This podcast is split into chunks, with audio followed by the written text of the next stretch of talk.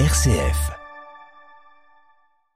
Un boulanger, deux producteurs de plantes aromatiques et médicinales, un éleveur et deux maraîchers, voilà l'équipe qui a posé ses valises à Courcy dans la Manche fin 2022.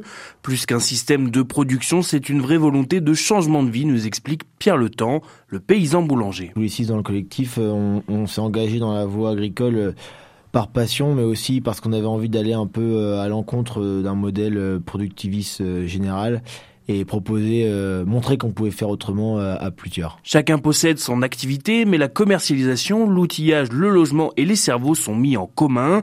Impossible de s'imaginer se lancer seul aujourd'hui. Bon alors déjà d'un point de vue financier, ce serait très compliqué.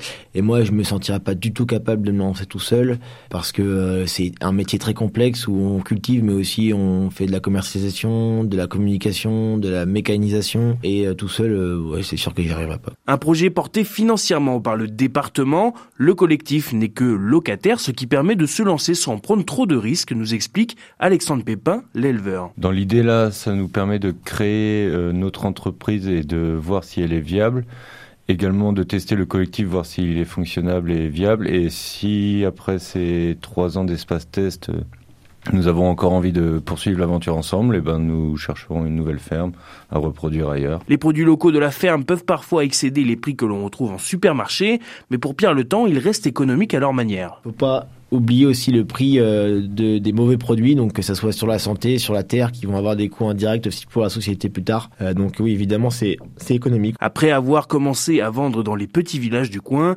ils arrivent à Coutances, tous les mercredis soirs, il propose sur commande des paniers garnis rassemblant tous les produits du collectif.